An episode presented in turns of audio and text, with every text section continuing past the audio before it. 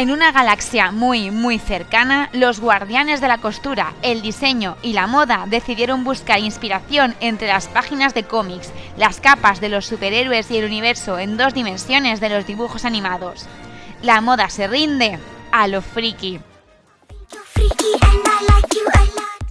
Lo extraño, lo raro, lo extravagante y lo poco convencional se convierte en estético y glamuroso. Ser freak está de moda y por eso hoy en Alerta Moda vamos a hablar de moda, de excentricidad y también de una buena dosis de friquismo con el periodista Manuel J. Romero, el señor de las gafas amarillas. Que la moda os acompañe. Alerta, moda. un programa para disfrutar y descubrir la moda en cualquier parte.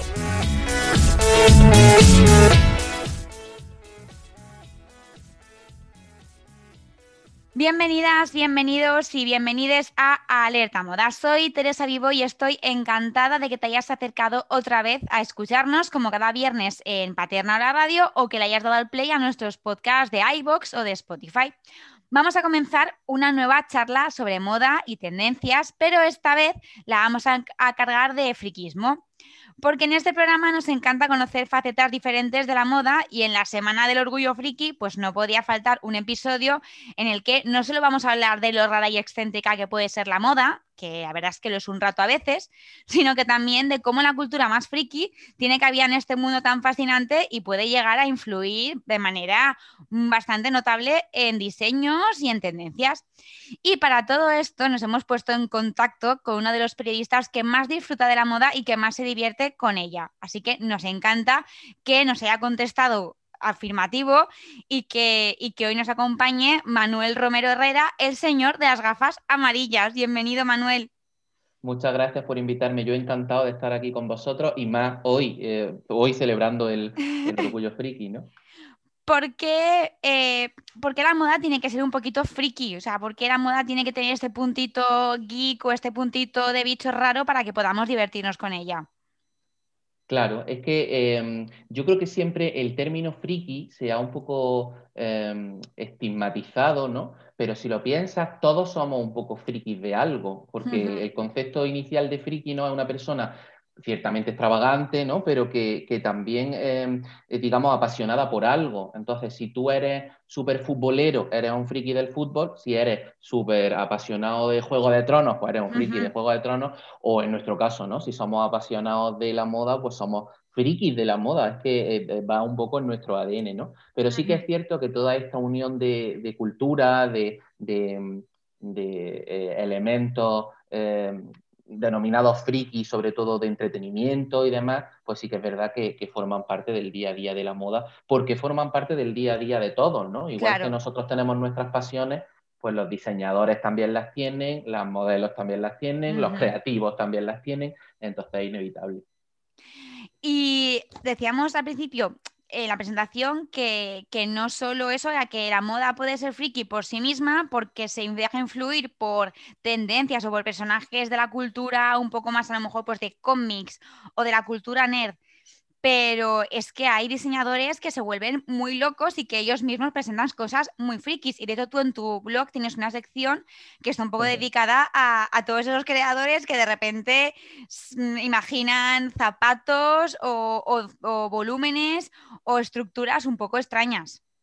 Efectivamente, sí que es cierto que eh, como es algo que se retroalimenta y que, que va y viene, ¿no? Pues esas esa ideas generan otras ideas que, que, llevándose al extremo, efectivamente, pues tenemos diseños, pueden ser como de Iris Van Herpen, que son maravillosos, pero que al fin y al cabo tienen un, un inicio súper friki, porque mm, hablando sobre una célula o sobre una meva o sobre, ¿no? Que sería algo como muy científico y como algo que si si nos lo contara un amigo, diríamos, chico, qué friki eres, qué, qué cosa más técnica, ¿no? Em, o, por ejemplo, la pasión desmedida de la repetición, por ejemplo, de los logos. Em, pues yo me imagino que, no es por nada, pero la casa Versace es una friki de, la cenefa, de su propia cenefa, ¿no?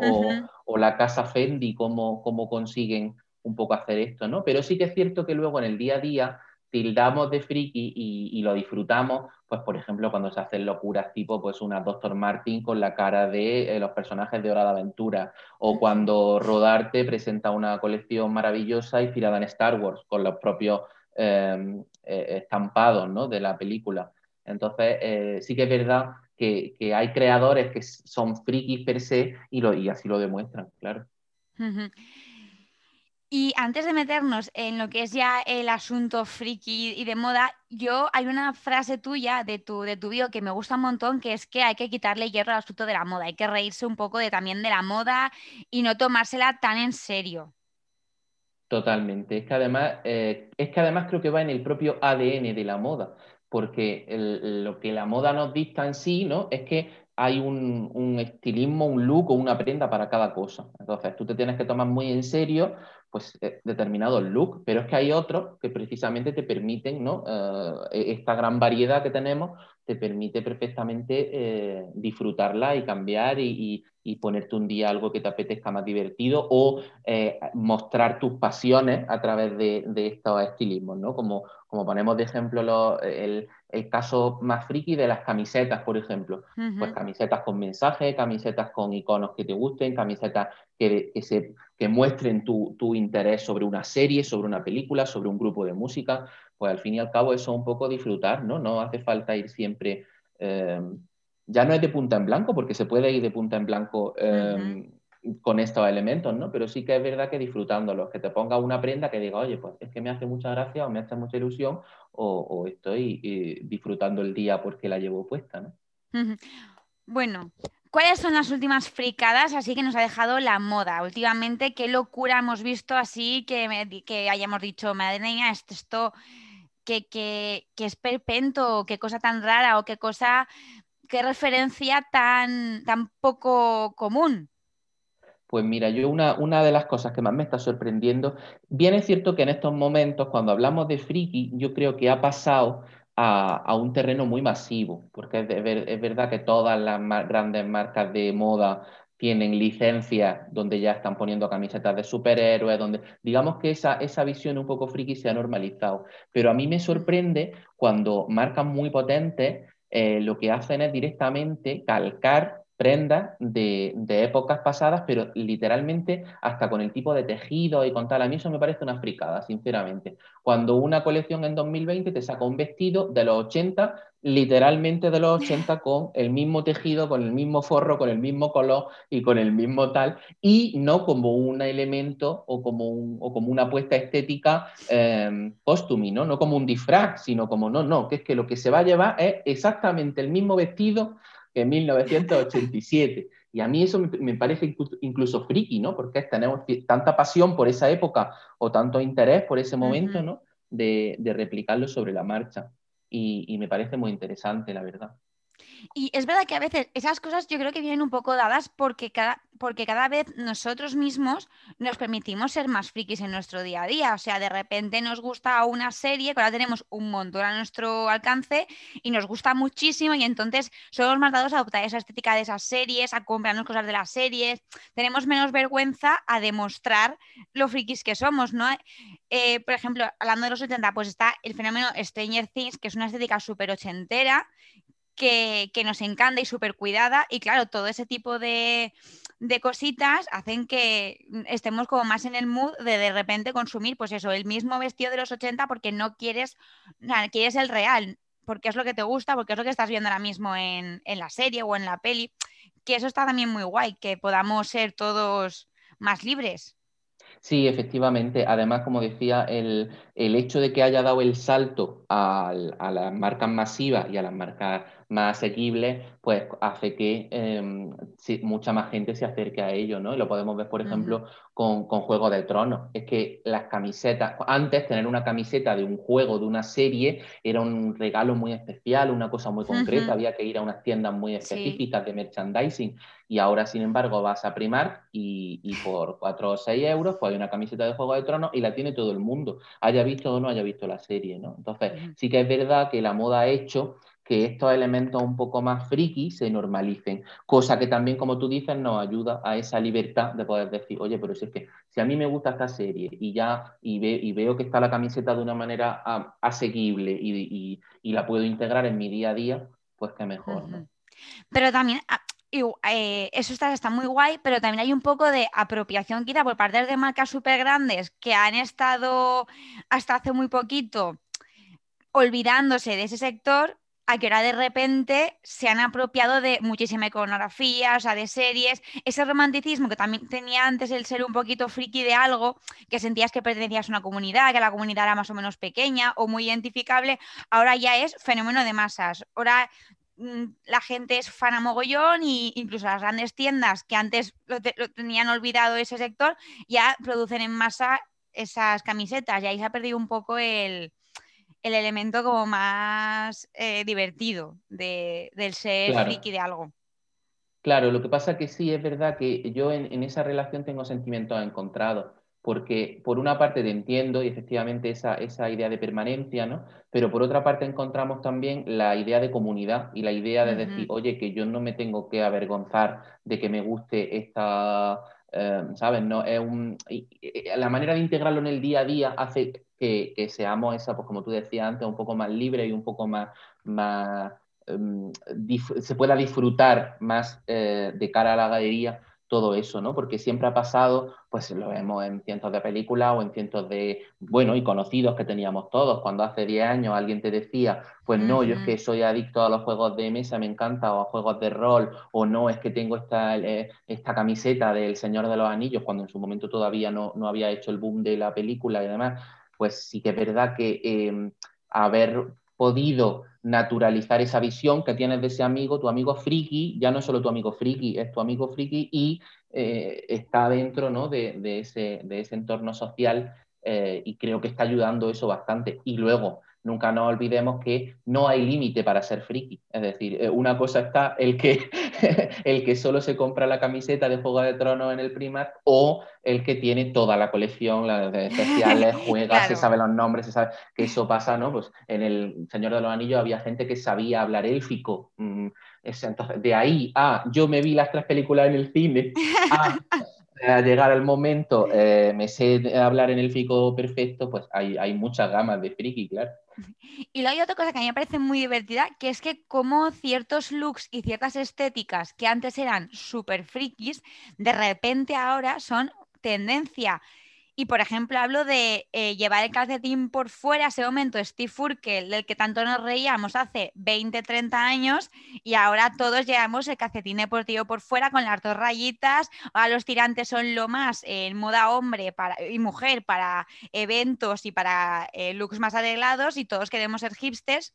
Como de repente la moda es súper cíclica y algo de lo que te reías puedes acabar siendo abanderado de eso, que también es es, eh, nos hace darnos cuenta de que ser friki puede ser pasajero, porque puedes de repente ser un icono de moda. Claro, efectivamente, ya sabemos que eh, el mundo de las tendencias en, la moda, ¿no? Y, sobre todo a nivel industrial, a nivel de, venta y de, y estas tendencias que, digamos, se aplican a, a, todo el mundo, no ya solo a los creadores, sino a los que llegan a la calle, pues beben efectivamente de, un montón de referencias. Y claro, hace que esas referencias, pues cuando son un poco más friki, pues sí, al fin y al cabo se hace que, nos convirtamos un poco en eso, ¿no? Pues como tú decías, a mí, más que los calcetines, eh, me resulta muy curioso el caso de la pajarita cuando eh, de repente una pajarita, como tú dices, era 100% Steve Urkel y ahora la gente que la lleva es la que, la, la que más mola, ¿no? Que por cierto a mí me parecen eh, horrorosas, no me gustan nada a nivel personal. Pero, em, pero sí, efectivamente, eh, ya no es solo que yo no creo que, es que la gente sea y deje de ser friki o que lo sea por momentos, sino que no sabe que lo está haciendo. ¿No? Es como no son conscientes que, el germen de ese estilo que están llevando proviene o, de, un, o de un elemento friki o, de una cultura urbana o de una tribu urbana que por cierto están muchísimo más diluidas en estos momentos, ya no se ven las tribus tan radicales. Pues antes, por ejemplo, llevar una camiseta de los Ramones, pues era ser heavy, ¿no? O era, o era mm, ser rockero, y ahora, no, ahora significa mm, pues que estaba bien de precio y que me ha gustado y que me pega con los vaqueros y no, no le da ese valor, ¿no? Entonces la gente yo creo que más que se añada a la moda friki, es que no se dan cuenta que están teniendo elementos friki en su, en su armario. Es que la camiseta de los Ramones yo creo que fue un poco el germen de, todo esto, de toda esta apropiación eh, de logos, de, de pues, series, de las pasiones, ¿no? de, las pasiones. de las pasiones. Sí, sí, porque es verdad que además causó un momento un poco incluso de conflicto entre gente que era muy fan de los Ramones y de la música rock y punk y de repente, pues consumidores y consumidoras habituales de Berska que quizá no tenían ni idea de que los Ramones eran una eran un grupo de música, pero que el logotipo, la forma, la tipografía les atrajo, les pareció bonito o estético y se la compraban puramente por eso. Y me acuerdo que había, bueno, y sigue habiendo, es una camiseta que ha dado mucho de sí. Sí, sí, sí, sigue habiendo, porque al fin y al cabo ahí lo que ha conseguido la, moda masiva en este caso es un poco eh, separar la forma del fondo, ¿no? En plan, bueno, me pongo esta camiseta porque es bonita independientemente de lo que, de lo que signifique. Y es verdad que hay mucha gente cuyo concepto de la moda no requiere, en mi caso, por ejemplo, yo jamás he oído a los Ramones, no se me ocurriría ponerme una camiseta porque no me representa, ¿no? Pero sí que hay gente eh, pues que tiene otro tipo de valores y que, que al verla pues no necesita mayor, mayor mm, deferencia que la vista o que el gusto, ¿no? Para, para conseguirla, y, sí que creo que efectivamente, como tú dices, pues eh, fue el germen, esas camisetas de música, pero es que ahora lo encontramos por todo. Ahora eh, se ha normalizado de tal manera que mm, gran parte de, la, de las tiendas y, mucha venta de estas tiendas se llamaría el, clásico merchandising, que son las camisetas de películas, camisetas de series, pues desde que eh, te sacan una colección de varitas de Harry Potter, que te sacan, pues sí, al fin y al cabo es una mezcla entre moda y, merchandising. Pero, o sea, decimos moda y merchandising porque lo vemos en las, en las tiendas, pero en la pasarela ya hemos visto looks que están inspirados, por ejemplo, por superhéroes o por villanos o por estéticas muy futuristas, que son incluso que traspasan los límites de la, imaginación. Y, al final es eso que tú dices, cada creador tiene también unos referentes. ¿Y quién te dice a ti que un creador no es súper fan de eh, de repente Batman o de repente eh, la Mujer Maravilla? y te, y te, sobre todo, hablamos, hablamos sobre, sobre eso eh, porque también eh, cuando hablamos de esos referentes de, de los creadores, pues sí, efectivamente, están, están dentro de esta cultura y dentro de, este consumo. Y efectivamente, sí que es cierto que los grandes o las marcas de alta costura y tal suelen tener referentes, digamos, más vinculados al ámbito cultural, eh, pues un poco más posh, ¿no? O un poco más eh, elevado. Pero al fin y al cabo siguen siendo referentes culturales, me refiero. Pues si hacen una, eh, lo mismo me da que hagan una colección inspirada en, en Superman que en, mm, pues, pues no lo sé, en Oscar Wilde al fin y al cabo son personajes que nos inspiran y que llevado a un extremo, pues tienen un poco cierta, mm, eh, cierto friquismo, ¿no? Cierta pasión, digamos, exacerbada para conseguir esa extravagancia basándose en eso, ¿no? Yo lo pienso muchas veces, yo pienso, por ejemplo, es que a lo mejor no hace falta ni siquiera ser friki de personajes, es que un diseñador que en todas sus colecciones saca estampados de flores, pues es que es un friki de estampados de flores.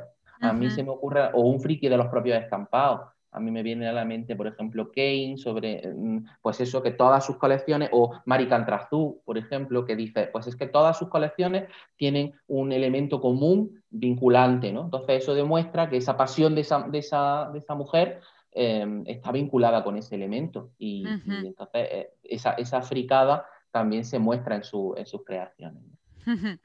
y luego, por supuesto, que no se nos olvide cuando las grandes marcas pues digamos, lanzan ya cosas específicamente friki, pues para llamar un poco la atención. Y en eso, por ejemplo, lo hemos visto durante muchos años con Chanel, que cada temporada de alta costura hacía un, homenaje, pues una vez al supermercado, otra vez a la playa, otra vez con los métiers de Sarp, y pues, pues yo que sé, que Chanel lance una eh, tabla de surf no es friki, porque a mí me parece súper friki.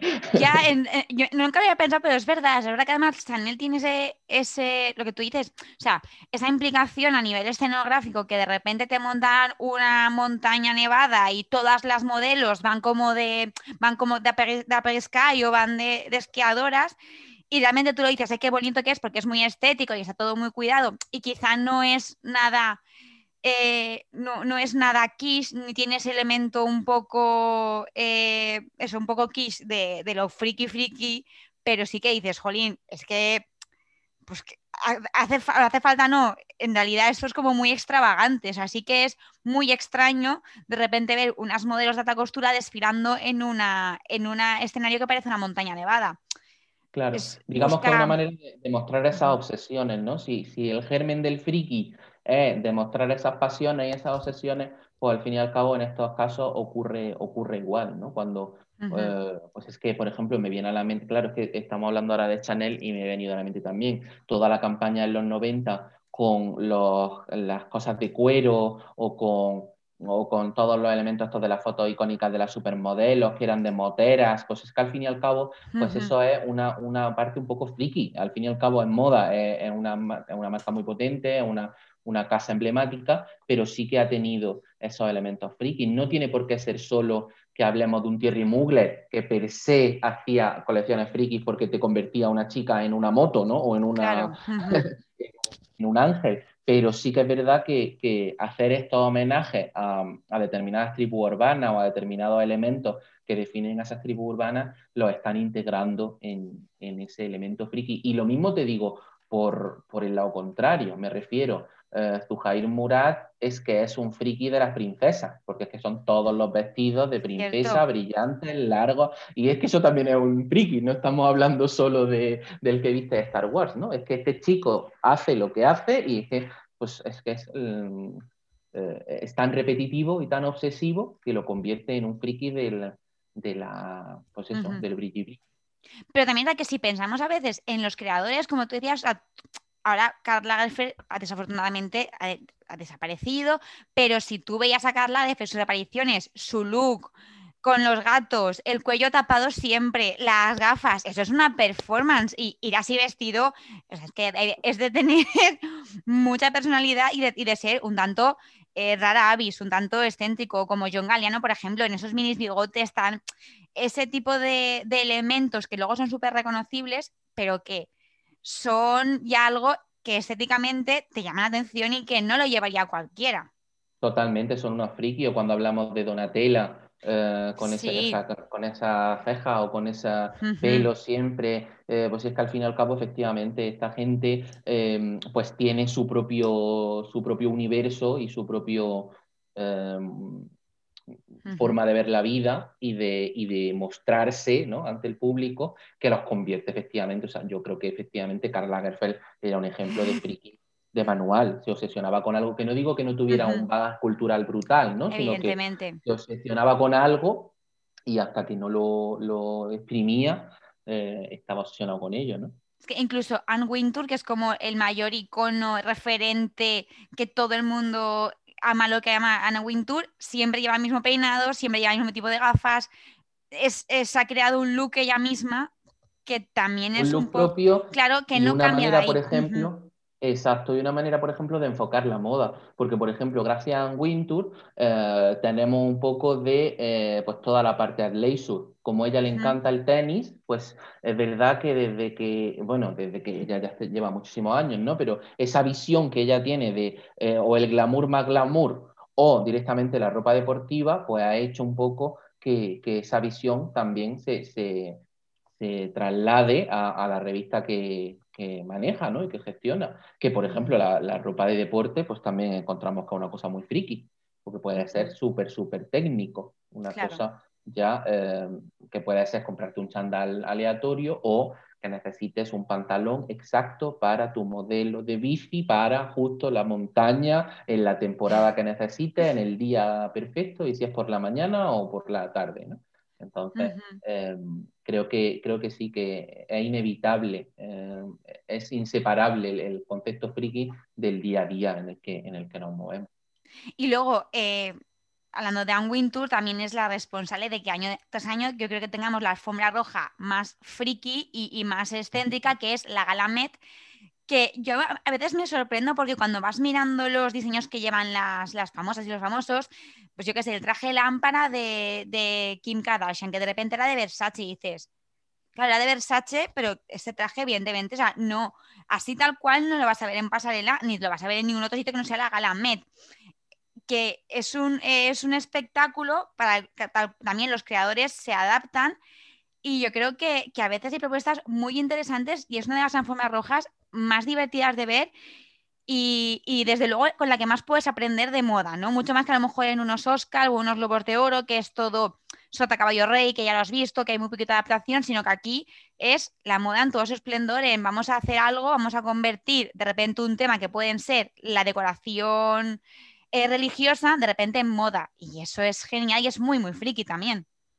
Precisamente, efectivamente, ahí como está, eh, como decíamos, el germen del friki, ¿no? El buscar un tema o el obsesionarse con algo y, darle todas las vueltas posibles. Y efectivamente creo que tienes toda la razón. Es el, día del año en el que esos creadores no solo más se esfuerzan, ¿no? Sino que tienen unos resultados que además eh, pues abren un poco eh, la mente porque, porque se tienen que adaptar, ya no es solo una creación que yo lanzo al mundo, sino como tú dices, adaptada a un tema en un momento concreto y, que, que, lo va a llevar una persona que refleja unos valores concretos y demás, y eso hace que efectivamente seas interesantísimo y muy, y muy friki, efectivamente, muy, muy específico, eh, muy específico y muy espectacular.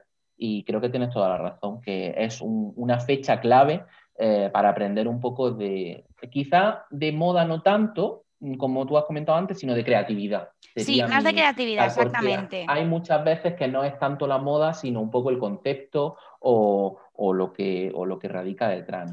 Sí, quizá más de... Porque a veces pensamos que la moda es simplemente el vestido, pero lo que es, es, un vestido que esté bien hecho o un vestido que podemos comprar, pero es que esto es la creatividad, el qué hay detrás, la, la confección incluso, como un traje se puede transformar, como un tejido puede... Eso es el ejercicio que, nos permite hacer esta gala.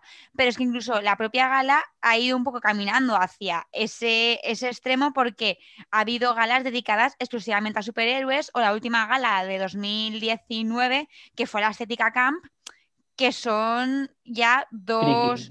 forman parte de la cultura friki, claro, de un concepto muy concreto la Sí, la verdad es que es muy interesante y, y de hecho no hay nada que me parezca peor que la gente que no se adapta a la temática. O sea, me parece, eh, de hecho no les permitiría la entrada. Cuando, cuando ponen, cuando van mm, sencilla y parece que van a los Oscars, no era tanto sencillo, porque se puede ir muy sencillo y muy creativo, pero no, cuando se ponen el primer vestido que han pillado y no se lo ocurran, yo si fuera Ana Wintour le diría, no entra, te queda en la puerta.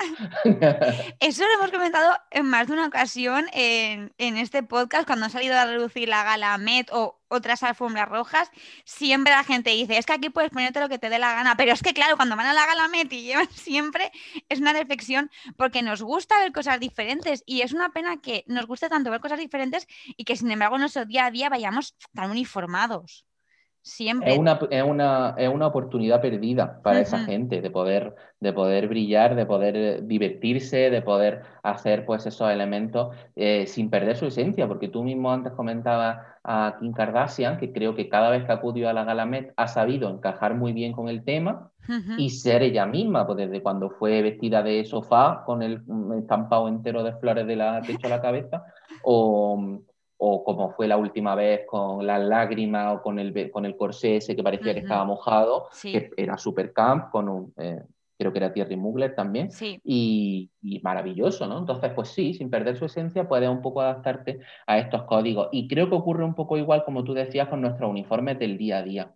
Es complicado, yo entiendo que la gente, em, y a mí me pasa, terminamos de, tirando de básicos, terminamos tirando de lo que nos sentimos cómodos día a día para el trabajo, para, para estar un poco cómodos con nosotros mismos. Pero sí que es cierto que, eh, entroncando con lo que hablábamos al principio, que estas marcas grandes o estas marcas masivas, abaratando esos precios y focalizando la atención en que, se en, que, en que ese look puede ir en el día a día, pues está haciendo que mucha gente cada vez más eh, pues saque su lado friki ¿no? y lo vea como, como que puede integrarse en su día a día. Pero sí es cierto que al final recurrimos a esos uniformes que, aunque no sean uniforme como tal, pues sí que te ayudan a, pues eso, al día que no tienes que pensar, pues te pones el, el, vaquero y el jersey comódico y, y tira. Y para adelante. Y luego, eh, la Galame también nos permite reconocer o, tanto como reconocer, yo diría más bien em, eh, como que reafirmar en que algunos, algunos famosos y famosas son totalmente iconos de estilo friki. Pues, por ejemplo, Lady Gaga es una excéntrica total y es alguien que nos divierte muchísimo y que se esfuerza porque en cada aparición siempre hay un elemento de su look que de repente es súper extraño, que no te, que te, que al ojo no te, que te incomoda, que no te encaja. Sí, lo vemos, lo vemos mucho. Todos los elementos friki se ven mucho, por ejemplo, en toda la parte del pop. Toda mm. la, toda la iconografía, pues desde eh, Lady Gaga, Katy Perry, eh, Beyoncé quizá no tanto ahora, pero en su momento también ha tenido etapas más creativas. Madonna, eh, pues es la primera que se o apunta a la tendencia más radical que sea. Y no, entonces sí que es verdad que todas estas estrellas pop las vemos muy cómodas, moviéndose un poco en ese, en ese terreno friki. Quizá eh, digamos, a la manera un poco de Andy Warhol, ¿no? que no es tanto el, el friquismo por un concepto concreto, no es porque sea súper fan del Juego de Tronos, sino porque esas obsesiones o, esa, o esas eh, pasiones las llevan al terreno más excéntrico. ¿no? Y como tú dices, pues sí, el caso de Lady Gaga, o pues como decíamos, Katy Perry, o, o un montón de gente que, que, en realidad en ese día sí que es verdad que ellas eh, se permiten eso porque tienen un gran número de apariciones públicas y muchas apariciones, sobre todo, vinculadas a pues, ciertos elementos de, espectáculos. pues yo entiendo que esta gente está muy acostumbrada a eso, pero porque eso, porque tienen que hacer un concierto de dos horas en las que la moda es muy importante, en las que los elementos. Y sin embargo, muchas estrellas de cine pues solo tienen esas alfombras rojas, ¿no? Y, yo creo que es más difícil eh, convertirte en un, en un fricazo cuando tienes seis alfombras rojas al año y tres estrenos, o, que cuando tienes que estar apareciendo día tras día en un concierto, en otro concierto, en otra actuación y en otra actuación. Entonces, les da más tiempo a jugar con la moda, claro. Ahí tienes razón, ahí tienes verdad que esa lectura no la, no la había hecho yo de, de, las oportunidades que tiene la gente y luego también que según a lo que te dediques, es verdad que puede ser más o menos eh, friki o más o menos y bueno, lo, vivimos en el día a día, eh, pues por ejemplo, hay gente que a mí me pasa, Buah, no me arreglo nunca, ¿no? No me, no me arreglo de verdad mm, nunca. Pues espérate un año que te toque que tienes cuatro bodas o seis bodas y verás cómo te arreglas, ¿sabes? Esos dos meses te arreglas mogollón y dices, pues ya estoy hasta las narices del traje, ¿no? Pues lo mismo ocurre. Hay gente que en su día a día pues puede hacerlo más, puede hacerle menos, o eso, o se planta la camiseta y punto, o, o, o, necesita, ¿no? Eh, esta, esta, ejemplo para, o sea, oportunidades para, para conseguir tener un poco más de, de, de opciones en la ropa.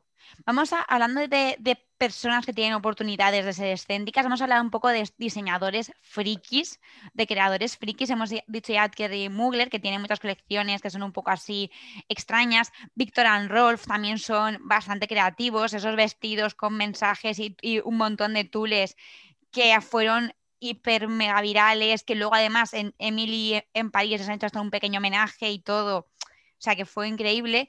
¿Qué, ¿qué diseñadores ves tú que ya en su ropa y constantemente digas, madre mía, es que cada cosa que presentas es una cosa estrafalaria, es rara, es extraña?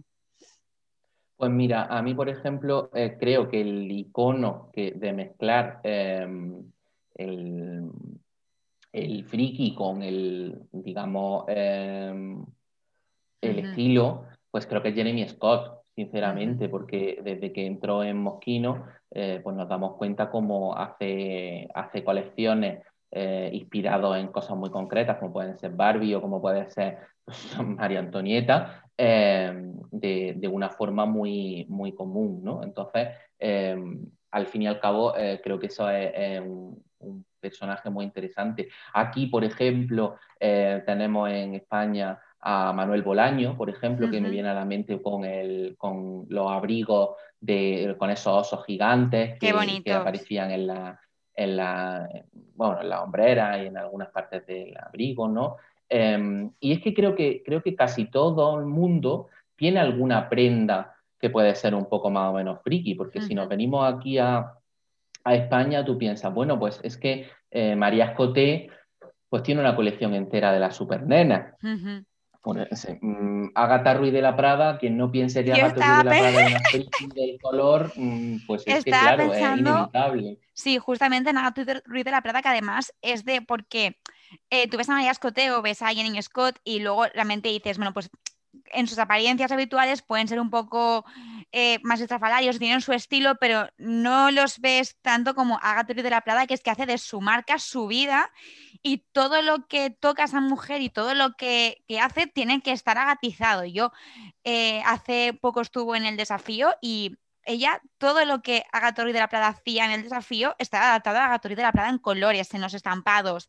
Incluso todos iban uniformados y ella no, iba con su ropa de su, de su marca, con sus colores y con sus nubes, sus corazones, sus estrellas y sus flores. Eh, y no se me ha comenzado Agatha hasta que estamos hablando y digo, madre mía, es que esta mujer realmente es una friki, incluso de ella misma, no solamente del color. Claro, ella es un personaje y se ha convertido, pues eso, en, su, en un... Eh, yo creo que ha traspasado ya la, barrera de creador para convertirse, en, bueno, podríamos decir en icono o en personajazo, dependiendo de, lo que a cada uno le parezca. Está, está ahí, ahí. Pero, pero sí que es verdad, sí que es verdad que Agatha es, es, una... Y no solo, y no solo, por ejemplo, pensemos en, de estos actuales. Eh, a mí me viene a la mente, por ejemplo, que, un, que Vittorio Luquino con las flores, eh, mm, Montesinos con los mantones, eh, Adolfo Domínguez con la arruga, o sea, es que cada uno ha Sí, te iba a decir incluso Valenciaga con los volúmenes, que eran unos volúmenes un poco... Volumen, claro, que dices, es, un... Claro, son estructuras que no, o sea, no es el cuerpo de la mujer y no realza nada que, que esté realzado de manera natural, o sea, no está puesto de una manera que digas, es lógico, no, no, no, es como algo que, realmente la finalidad es que, que la estética sea bonita, no que te realce algo. No, no, es que tú, el, el vestido es el protagonista y tú eres el mero transmisor de que eso pueda salir a la calle y lo pueda ver la gente. Efectivamente, y sobre todo eso, como decíamos al principio, que es un reflejo de esas pasiones, que es al fin y al cabo lo que es ser friki, ¿no? Cuando, cuando una persona le gusta mucho algo y lo, y lo muestra eh, al, mundo y lo, y lo expande, ¿no? Pues igual, creo que eh, casi todos los diseñadores les pasa, a no ser que sea un diseñador ya hiperplano, pero pues yo qué sé, eh, marca emblemática, pues pensamos en, en Burberry con los cuadros, pues es que ya me dirás si eso no es una repetición y una sesión a lo largo de los años que ya se ha convertido en emblema, claro, ya es verdad que cuando algo se repite mucho, se convierte ¿no? en, un, en, un, básico o en, un, o, en una cosa normal, pero al fin y al cabo surge de donde mismo, ¿no? de, de la utilización del mismo contexto eh, una y otra vez y una y otra vez por, por esa pasión que nos une con él. Y hablabas antes de, de Zuray Murat, ¿no? que todas las hace princesas y ese friquismo por las princesas, pero es que también hay veces que la moda se adueña de los universos frikis incluso a nivel cultural, porque eh, en el live action de la Cenicienta, por ejemplo, el vestidazo era un vestidazo increíble y los zapatos eran de Swarovski, que es una casa de cristalería súper reconocida. Además, podemos decir incluso que es mainstream, porque Swarovski todo el mundo la conoce. Y, es, como una, un bastión de la, moda y de la joyería y te lo graban en un live action de Disney que no hay nada más frío ahora mismo que los live action de Disney que nos bombardean con ellos y que de repente mm, todos los niños de los 90 estamos detrás ahí de, de los últimos live action. Sí, efectivamente, sí es que al fin y al cabo, como, como hablábamos, como esta manera de ver la moda y esta manera de ser friki en la moda eh, lleva a tantos caminos, ¿no? Y nos lleva por, tanta, por tantas oportunidades, pues que efectivamente es encontrar un poco esa manera de, integrar pues moda y, arte y cine, claro, en este caso. Entonces, eh, creo, que es muy, creo que es muy interesante y como tú dices, eso se retroalimenta porque efectivamente nosotros hemos hecho unos zapatos para la Cenicienta de Paroski, Paroski eh, lo ha utilizado como campaña de marketing, ha llamado la atención, entonces como ha llamado la atención los compran más, entonces como los compran más, la siguiente película también los quiere para replicar el éxito de, ¿no? claro. vivimos en un mundo en el que la creatividad eh, se conjuga con el marketing y entonces ya eh, salen estas cosas tan, tan excepcionales. Y luego eh, tenemos también películas, hablando de, Disney, por ejemplo, tipo Black Panther de Marvel, tipo las de Star Wars que incluso se han llevado Oscars a mejor vestuario cuando parecía mentira o parecía imposible que una película sobre superhéroes o sobre ciencia ficción tan frikis como esas, no hablamos de un... Bueno, aunque Mad Max también podría ser un, tanto friki y también tiene un Oscar a mm. mejor diseño de vestuario. Es decir, lo friki puede ser estético y, no está tan reñido como creemos.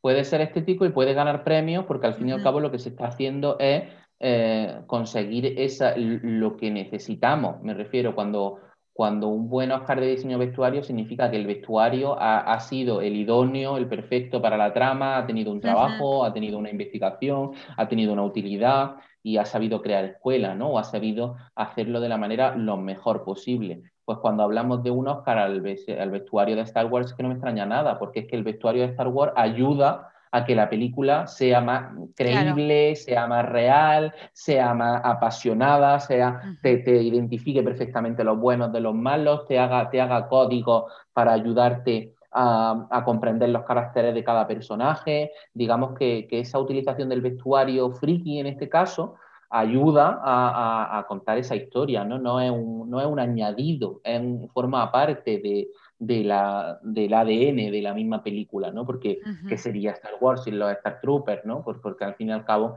eh, pues esa unión entre moda o estilismo e historia eh, es inevitable, ¿no? Y, eso, y precisamente por eso yo creo que ha hecho que eh, luego sea tan, tan fácil o tan reconocible o tan asumible por, la moda friki o por el público eh, que quiere ese merchandising. Claro, están tan bien diseñados esos Star, Star Troopers y son tan icónicos y son tan bonitos y son tan em, estéticos que además, pues eso, pueden estar en una camiseta o pueden estar en, una, en un bolso y, que nos encante llevarlo, ¿no? Que, no, que no nos dé vergüenza.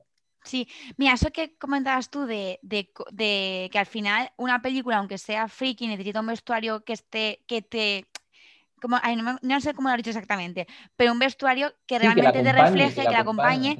Eh, nos explicaba en, el programa que hicimos sobre el vestuario de los Oscars, nos explicaba un compañero que eh, la película Animales Fantásticos ganó un Oscar de vestuario y el Oscar se lo dieron ya no por el trabajo de toda la película, que era bastante bueno, pero era una película que tampoco destacaba a lo mejor en frente a otras, sino por una escena en concreto en la que reunían a no sé cuántos magos de no sé cuántas partes de, de Estados Unidos de la época y que cada mago iba vestido como realmente hubiese sido vestido una persona de esa parte de Estados Unidos en esa época.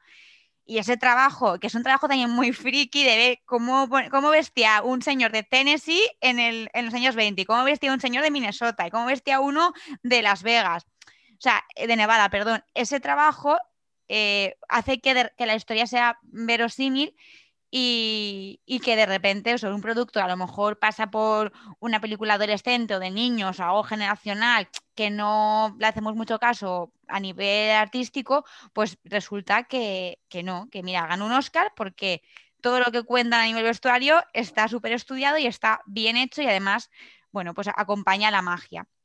Y está, está muy muchas Veces, sí, muchas veces se olvida el gran trabajo que tienen pues, los estilistas o los diseñadores de vestuario, o la gente implicada en el vestuario de, de, otros, de otros elementos artísticos, porque no hablamos ya solo en este caso de cine, que también, pues sino por eso de, grandes conciertos, de series, de pues es que em, toda la labor que hace ese, ese departamento de, moda y de, y de estilismo es fundamental para, para, como tú dices, para que la trama eh, pues tenga credibilidad, sea lógica, tenga sentido o, sorprenda. Si precisamente justo podemos jugar con lo contrario. A quien se le ocurriera, por ejemplo, lo del vestido de Katniss Everdeen en los Juegos del Hambre que se prendía fuego porque era la, eh, el Fénix, pues es que eso, eso es un desarrollo de elementos de vestuario que, que hace que visualmente ¿no? Em, esa película tenga, tenga un mayor impacto. ¿no? Entonces, eh, es verdad que es muy importante, como tú dices, toda esa parte del estudio y toda esa parte de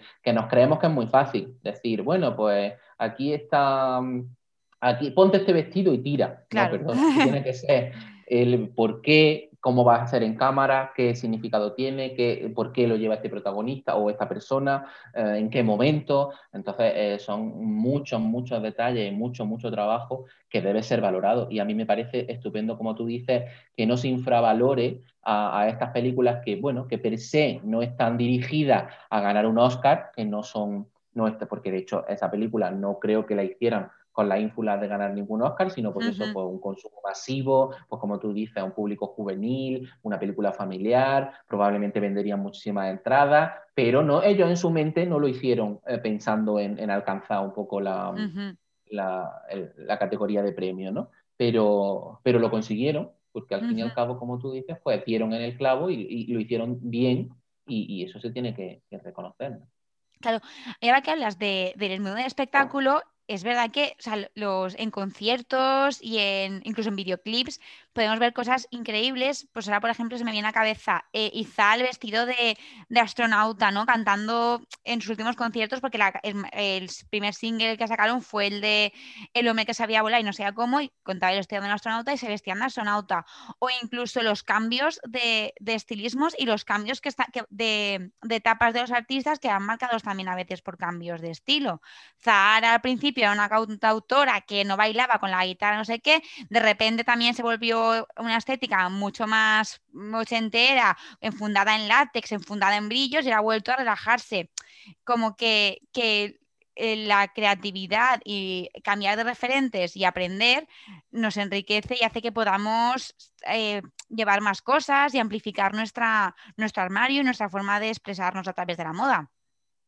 Claro, y sobre todo que marquen también una etapa de una persona, pues como tú decías, la propia Zara, pues había un momento de su vida en el que estaba eh, de una manera y ahora está de otra, entonces eso se muestra a través de, la imagen, que eso es inevitable, eso nos pasa a todo el mundo en el día a día, pues tenemos épocas en las que un vaquero y un jersey nos parece bien, y otras en las que el vaquero, pero nos gusta más la camisa. Y a lo mejor estamos dos o tres años en los que en vez de jersey usamos camisa, pero luego se nos pasa. Y con las chicas igual, ¿no? Pues eso, pues ahora me apetece, este verano me he puesto mogollón de faldas, pero el que viene no me apetece nada porque la falda pantalón me parece más cómoda. Y, el, y al año siguiente, no sé por qué, pues me vuelve a apetecer el, tal. Que es verdad que eso va muy vinculado con, la evolución de la moda y con las tendencias. Sí. Y tú, claro, si tú ves 100.000 faldas vaqueras, te la vas a querer poner, pero que sí que es cierto que, es inevitable estas esta, mm, eh, fases que, sobre todo en, personajes eh, que cuentan historias eh, se ven más y se, y, se, y se, disfrutan más. Porque, por ejemplo, mm, en el mundo de los actores no se ve tanto. Una actriz, ah, independientemente de quién, de quién interprete, es verdad que tienen épocas sobre todo vinculadas a contratos publicitarios. Es decir, yo ahora me paga Chanel y voy de Chanel y mañana me paga Dior y voy de Dior, ¿no? Que eso Pero aburridísimo. Es aburridísimo pero, pero hace que, pero, sí se les, digamos, se les mantiene un poco el estilo. Pero sí que es cierto que cuando hay, sobre todo, pues eso, cantantes o, o personas así que, que digamos, mm, muestran un poco su vida personal a través de obras, de, de creación de obras, ¿no?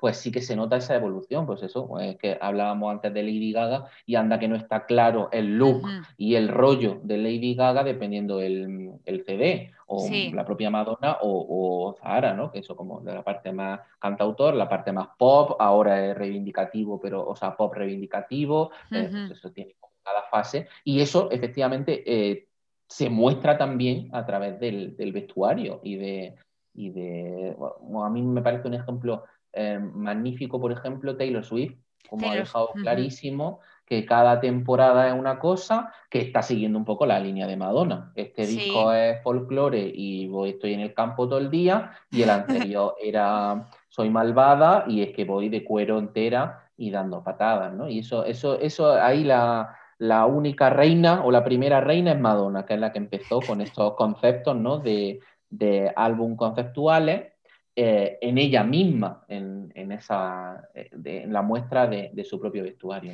que por eso me parece también fascinante, porque es lo que te permite, como digo, ellos tienen más oportunidades de, explotar toda esa visión tan creativa de la moda. Pues es que eh, sin perder la esencia, que para mí es lo más difícil, que tú sigas sabiendo que es Madonna, esté vestida de geisha o esté vestida de, em, de mm, de, Dominatrix o, de con el... O de, bueno, yo me acuerdo, a mí me sorprendió mucho cuando hizo hace, no hace mucho el Give Me All Your Love, que iba vestida de eh, las que tienen los pompones, ¿cómo se llama? De de animadora. De animadora. De animadora. Y era como, pues soy Madonna, tengo casi 60 años y voy vestida de animadora y aquí, chitón. Por nada, pues perfecto. Eh, y los, está claro que quizá en el mundo de la farándula vemos como lo vemos, los vemos muy fácil que puedan acceder a momentos de su vida en el que puedan dejar su lado más friki en el vestuario. Pero el ciudadano a pie no tenemos tantas oportunidades, es decir, Halloween, carnaval y poco más. Mm. Tenemos que, tenemos que intentar nosotros que buscar esa oportunidad. Yo soy el primero que siempre dice mm, que siempre dice que, bueno, que siempre hay tiempo para una fiesta temática en tu casa o para una cena. Oye, quedamos este viernes veniros tal, o vamos a hacer una, pues quedamos este viernes para ver el final de la temporada de no sé qué, o para ver tal película porque tenemos noche específica y tal, eso cada uno que tal. Pero sí que es cierto que, es difícil llevar eh, eh, nuestro friquismo al extremo, que por eso entroncábamos con lo que comentábamos antes. Me parece súper guay que las grandes marcas pues ayuden en parte a eso, ¿no? Y que podamos decir, oye, pues si es que a mí me gusta Stranger Things y me quiero poner una sudadera de Stranger Things, pues toma, aquí la tienes y de hecho como hay 100, mm, te la puedes poner por la calle que no va a pasar nada y que no, vamos, y que, y que te vas a sentir cómodo, ¿no? Sí. Y, y por qué es importante nosotros mismos, como personas anónimas, ser, ser un poquito frikis en la moda. ¿Qué nos puede aportar eso a nuestro día a día? Ya no frikis a nivel de pongo una camiseta de Marvel, que eso ya está súper superado, sino frikis a nivel incluso, te digo, de decir, pues oye, me apetece comprarme unos zapatos de color verde, unas botas altas de color verde, porque, oye, me apetecen y voy a llevarlos a gusto. Sí, yo creo que ahí lo, lo primero que tenemos que ser conscientes es, pues como se dice siempre, ¿no? Lo primero para solucionar un problema es mm, aceptar que lo tienes. Entonces, es conocerse a uno mismo y darte cuenta de que efectivamente tú, em, tú tienes esa pasión o ese elemento friki que te va a acompañar, ¿no? O que, o que forma parte de ti. En mi caso, por ejemplo, yo soy súper fan de los zapatos. Y entonces yo mm, tengo muchísimos zapatos, muchísimos pares, los guardo, los medio colecciono, algunos, que tampoco es que tenga grandes joyas de la corona, pero bueno, los que, los que me, mm, tengo interés, los, los peleo, los guardo, los consigo y demás, ¿no? Entonces, una vez que tú ya aceptas eso, pues luego lo vas em, trabajando poco a poco. Y creo que eh, es fundamental que nosotros aceptemos, oye, pues mira, si es que mm, me apetece muchísimo esto, ¿por qué no lo voy a hacer? ¿Por qué no lo voy a integrar en mi día a día? Y es un poco, muchas veces lo que nos pasa con la moda o con, la integración de la moda eh, en nuestro día a día, es que no le damos una pensada, ¿no? O que no trabajamos la mente lo suficiente como para eso integrarlo. Y esto pasa muy a menudo. ¿Cómo me voy a comprar yo esta cazadora si es rosa? Chica, pues seguro que si te sientas 10 minutos, piensas, ah, pues mira, con los vaqueros tal puedo ponérmela, con el vestido no sé cuánto creo que puede encajar bien y con lo otro, mira, pues sí, pues me voy a comprar la, la chaqueta rosa que en principio parecía que era una locura, pero que yo creo que con estas cuatro o cinco cosas que tengo, pues me va a servir. Y, ya piensas en tres días. Pues mira, cuando quede con las amigas para ir a cenar puede ser llamativo porque me lo pongo con tal pendiente. Y tal. Pues si es que solo, solo es el trabajo de pensar un poquito y de, y de conseguir eh, ese pequeña, esa pequeña pasión, integrarla, ¿no? Y, creo que es mucho más fácil de lo que parece. No, como decíamos antes, nos anclamos en nuestro uniforme del día a día, las 10 prendas cómodas que tenemos que vamos intercambiando, y, no nos damos cuenta de que también esa, esa pequeña fricada o ese pequeño mm, elemento te ayuda a, ser un poquito más, más feliz. Vamos, sin entrar en grande, no estamos hablando, yo no soy de los que piensan que una camiseta te hace más feliz, eh, pero te ayuda a, levantar quizá el ánimo un poco. No, yo no soy una persona particularmente consumista, en plan, yo no soy feliz comprando, pero sí soy feliz eh, recibiendo un poco ese, esa, ese vibe de, lo que me he comprado, ¿no? Qué guay. Oye, Manuel, estamos llegando al final de la entrevista y siempre, aquí te estoy abordando un poco eh, sin haberte dicho nada, porque siempre digo, prepárate un poquito, pero nos gusta que te la voy a lanzar igualmente, porque creo que puede ser algo muy, muy divertido de, de, esto. Siempre nos gusta que nuestros invitados o colaboradores nos den recomendaciones culturales de lo que sea, o sea, desde una obra de teatro a una serie, a una cuenta de Instagram, un blog, una película, lo que sea que nos pueda enriquecer. Esto nació en tiempos de pandemia, que teníamos mucho tiempo, y es verdad que ahora la lista se alarga y ya no hay tanto tiempo para consumirlo, pero bueno, de todas formas, eh, cuéntanos un poco alguna serie, algún libro, documental, peli o alguna, un placer culpable friki que tengas que nos quieras recomendar. Pues mira, eh, os voy a recomendar un documental que está en Netflix que se llama eh, Warm Stories, que no sé si habéis comentado aquí. No lo hemos em, comentado todavía. Es en español, no me acuerdo cómo se cómo está traducido. Creo que se llama Historias de armario en español. Em, pues esto se basa en, una, en un libro de una escritora, de una, de una chica, que iba em, entrevistando a gente sobre sus prendas especiales, ¿no? Y entonces eh, esto, ese libro fue un éxito porque contaba, pues, Mari Carmen de Toledo, sus jerseys especiales, por no sé qué. Eh, una chica americana, claro, o sea que Mari Carmen de Toledo no sale en el libro, lamentablemente, pero eh, ahora lo han convertido en una serie de, ocho capítulos, un documental de ocho capítulos eh, temáticos, en los que se habla, pues, por ejemplo, de ropa, ropa que te salva, y entonces pues, habla, por ejemplo, un bombero, de cómo lo salvó su uniforme, y cosas y elementos así de moda que son prendas que han ayudado a los personajes que aparecen en estos eh, en esta historia a, salir adelante o a evolucionar o a elementos que, que, le hayan ayudado. Hay algunos muy, muy pequeñitos y muy sencillos que cuestan una anécdota y otros que sí desarrollan un poquito más y la historia. ¿no? Entonces me parece muy interesante porque está en Netflix, eh, muy cómodo de ver, son capítulos no muy largos, de ocho capítulos y demás, y, es muy interesante. Y luego, a nivel serie, por ejemplo, yo eh, estoy disfrutando muchísimo ahora una que está ah, en HBO que se llama The Nevers y os explico por qué. Es una mezcla como si juntara eh, Downtown Abbey con eh, X-Men. Porque son unas, una serie de, chicas en, el siglo, eh, bueno, a principios del siglo XIX, que tienen una serie de poderes eh, hablando de friki, claro, yo me he venido un poco al, concepto friki. Bueno, bueno, está bien. entonces tú ves perfectamente la ambientación eh, súper bien hecha con los vestidos y con tal, y luego de repente te ponen un, carro eh, futurista, bueno, retrofuturista, porque está hecho como si estuviera hecho en aquella época, y tienen superpoderes y hacen como unas cosas muy, muy interesantes. Y, la verdad es que me parece una serie muy divertida porque mezcla pues, esos conceptos friki con esos conceptos moda, porque ellas tienen que ir a bailes de, etiqueta, tienen que, pues eso, ¿no? Se ve muy bien ese, ese vestuario de, del Londres, eh, del Londres de la época y, me parece muy interesante. Luego, siempre recomiendo, por ejemplo, Pose, que es muy interesante también para ver toda la, que supongo que ya la habrán recomendado por aquí en alguna ocasión. Pose es una de las favoritas de nuestros invitados, eso es, esa es verdad. Pose es, y fíjate, yo no la he visto. Pues es muy interesante porque eh, a nivel de moda, que es de lo que nos trata hoy aquí, refleja muy bien, muy bien eh, todo lo que era la época, todo lo que, lo que implicaba cada uno de los personajes, cómo, cómo se muestra a través de ellos y por supuesto pues tiene toda la parte eh, magnífica ¿no? de, de los balls en los que se ven pues eso mismo y se, y se disfrutan. ¿no?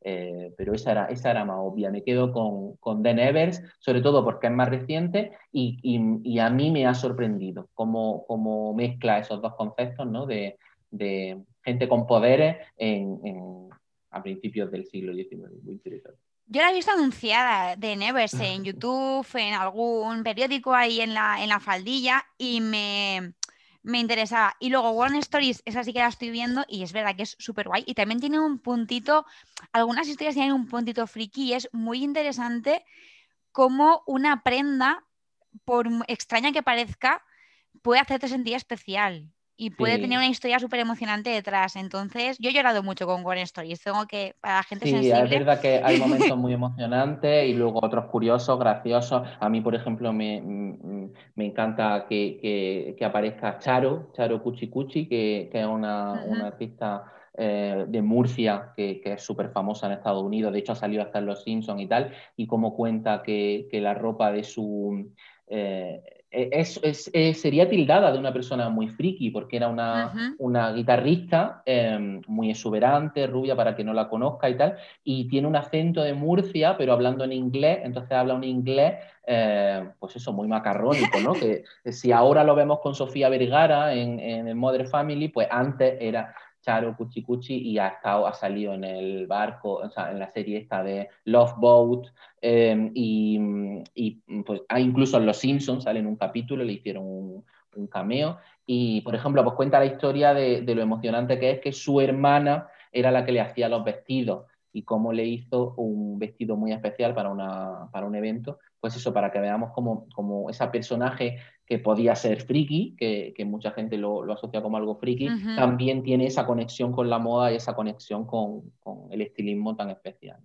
Estoy buscando la imagen de Charo Cuchi Cuchi y ya no lo conocía, pero el personaje de los Simpson, evidentemente, sí, lo tienes en la cabeza, sale la foto y con la foto ya sabes la línea que dice y en qué momento lo dice. Perfecto. Sí, además Charo es una de, una de las personas que a mí me resultan más interesantes porque es una súper estrella en Estados Unidos, súper famosa, ha estado en un montón de programas de televisión, pues eso, cameo en serie, pues cómo importante tienes que ser para que te saquen en los Simpsons, ¿no? Sí, sí, no es de cualquiera un rato. Y, aquí, sin embargo, siendo, de, siendo ella de Murcia, mm, apenas se la conoce, apenas la, la gente eh, tiene, tiene pasión por ella. Yo me he apuntado, me he apuntado como, como nuevo referente de Alerta Moda, que siempre está es divertido encontrar a, pues, a, gente diferente que también puede aportarte cosas. Y, y, es lo que tú dices, Jolín, una persona, una mujer de Murcia que sea súper famosa en América hasta el punto de salir en Los Simpsons y que aquí a mí me acosta, yo no sabía quién era, quiero decir, menos que yo tengo un bagaje enorme de, de, nombres, pero no la conocía. Y tiene un estilo súper concreto, súper uh -huh. concreto, porque ella, pues eso, rollo años eh, 50, 60, pero muy sexy, eh, muy, eh, pues eso, muy exuberante, con mucho brillo, con el pelo muy cargado y tal, y digamos que es, un, es una, una, estrella no solo mm, físicamente, sino estéticamente también. Qué guay, qué guay. Bueno, Manuel, me gustaría que contases a, a, nuestra audiencia, a nuestros oyentes, dónde pueden encontrarte, dónde pueden leerte, dónde pueden conocerte mejor. Pues mira, eh, yo estoy en todos lados con arroba gafas amarillas. el, el, sitio principal es el blog, que es gafasamarillas.com, pero luego en realidad estoy en todas las redes. En Twitter uh -huh. sí que es verdad que una, una parte un poquito más personal, de opiniones. En Instagram creo un contenido un poco más divulgativo, lo mismo uh -huh. que en TikTok.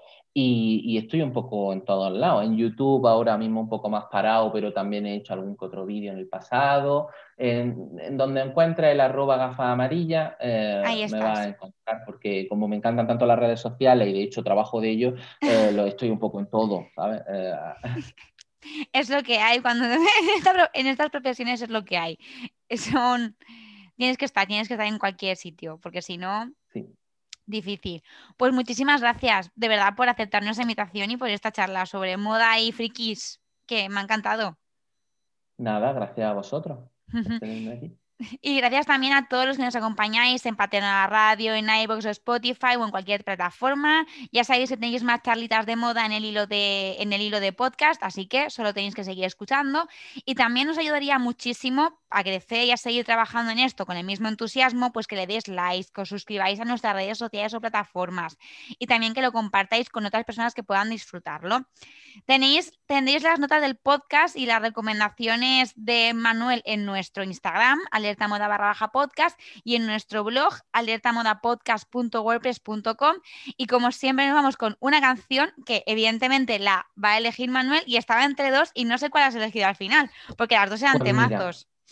Al final, hablando de friki, tenían que estar ellos aquí presentes, que son el emblema friki de, de España y uno de los, de los grupos que más disfruto. Y por supuesto que eh, he disfrutado en vivo y seguiré haciéndolo porque son conciertos divertidísimos, eh, que es Ojete Calor. Una, Ojete una Calor. canción de Ojete Calor, que son dos de las personas con más estilo propio. Raro, sí, y propio también Sí, sí.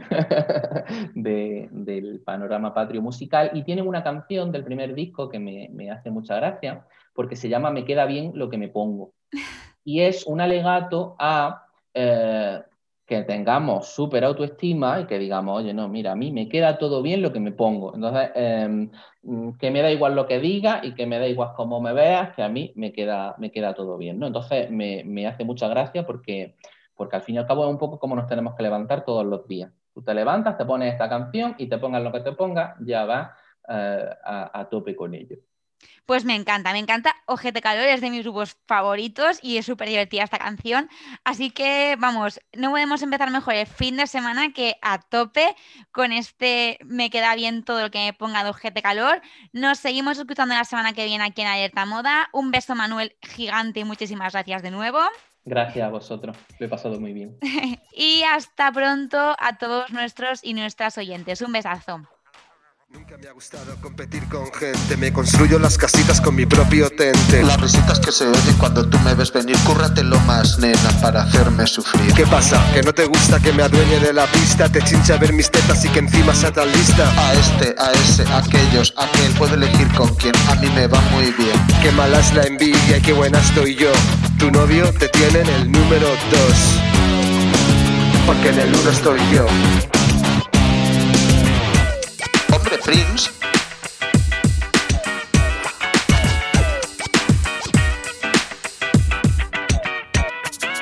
Ves, me queda todo bien lo que me pongo.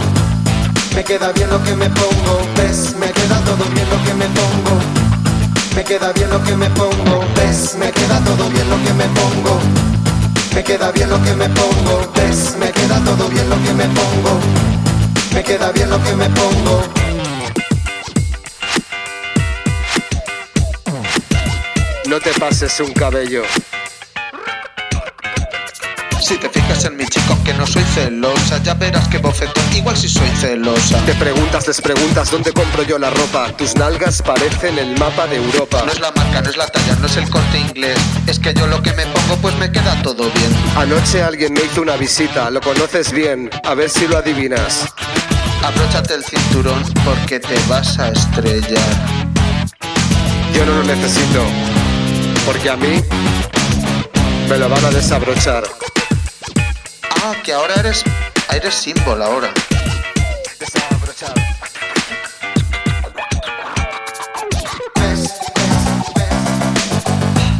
Me queda bien lo que me pongo, ves, ves, ves. Me queda bien lo que me pongo, ves, ves, ves. Me queda bien lo que me pongo, Me queda bien lo que me pongo, ves, me queda todo bien lo que me pongo. Me queda bien lo que me pongo, ves, me queda todo bien lo que me pongo. Me queda bien lo que me pongo, ves, me queda todo bien lo que me pongo. Me queda bien lo que me pongo, ves, me queda todo bien lo que me pongo. Me queda bien lo que me pongo, ves, me queda todo bien lo que me pongo. Me queda bien lo que me pongo, ves, me queda todo bien lo que me pongo. ¿Ves? Que bien lo que me pongo. ¿Ves? ¿Ves? ¿Ves? ¿Ves? Me queda todo bien lo que me pongo. Me queda bien lo que me pongo. ¿Ves? Me queda todo bien lo que me pongo. Me queda bien lo que me pongo. ¿Ves? Me queda todo bien me pongo. Me queda bien lo que me pongo, ves, me queda todo bien lo que me pongo. Me queda bien lo que me pongo, ves, me queda todo bien lo que me pongo. Ves que me pongo.